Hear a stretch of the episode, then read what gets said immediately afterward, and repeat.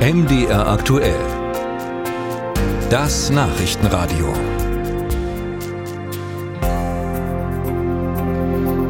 Südlich von Berlin, da warnt die Polizei, die Menschen sollen ihre Häuser nicht verlassen. Im Behördendeutsch ist von einem freilaufenden, gefährlichen Wildtier die Rede. Vermutlich handelt es sich um eine Löwin. Was aufhorchen lässt, ist auch Folgendes. Kein Tierpark und kein Zirkus vermisst eine Löwin. Wo stammt das Tier also her? Da kann man eigentlich nur vermuten, dass die Löwin aus privater Haltung stammt. Aber wäre das legal? Darüber möchte ich sprechen mit Hester Pommerening vom Deutschen Tierschutzbund.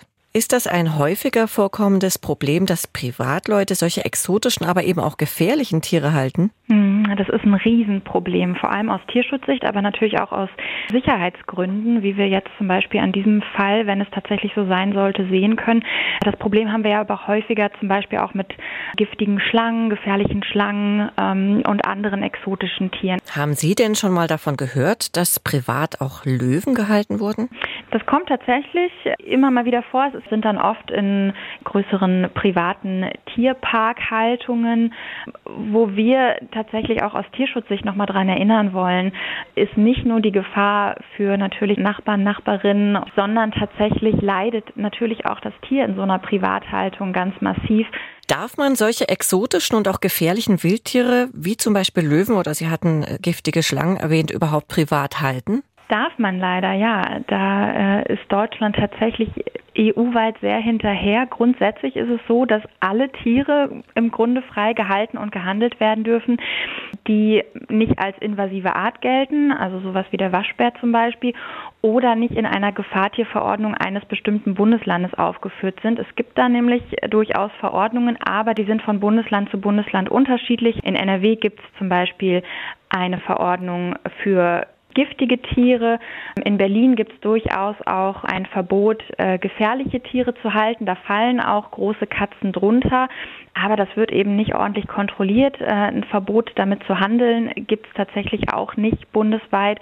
Und da haben wir auch schon das ganze Problem, dass es jede Menge Vorschriften gibt, dass es aber so ein großer Flickenteppich ist, dass es keine einheitliche Regelung gibt. Es ist sehr unterschiedlich in Deutschland, wie es gehandhabt wird. Aber generell, mhm. welche Auflagen gibt es denn da, wenn man so exotische, vielleicht auch gefährliche Tiere halten möchte?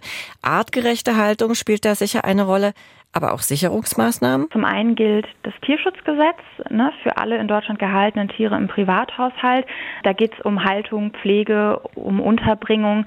Gerade bei der Haltung von so exotischen Wildtieren gibt es dann zusätzlich bestimmte Mindestanforderungen an die Haltung. Und dann gibt es für gefährliche Tiere noch sogenannte Gefahrtierverordnungen. Aber die haben eben nur einige Bundesländer. Und auch dann sind die Tiere nicht immer verboten, sondern teilweise nur genehmigungspflichtig. Es können Ausnahmen gemacht werden. Da unterscheiden sich alle Verordnungen eigentlich inhaltlich komplett voneinander. Und in vielen Ländern werden eben Ausnahmegenehmigungen von den Verboten erteilt. Es muss dann nur ein berechtigtes Interesse und eine Sachkunde nachgewiesen werden und eine Genehmigung ist dann meist problemlos zu bekommen. Und gerade was die Sicherheit angeht, schätzen Sie ein, das wird ausreichend kontrolliert? Nee, es wird nicht ausreichend kontrolliert.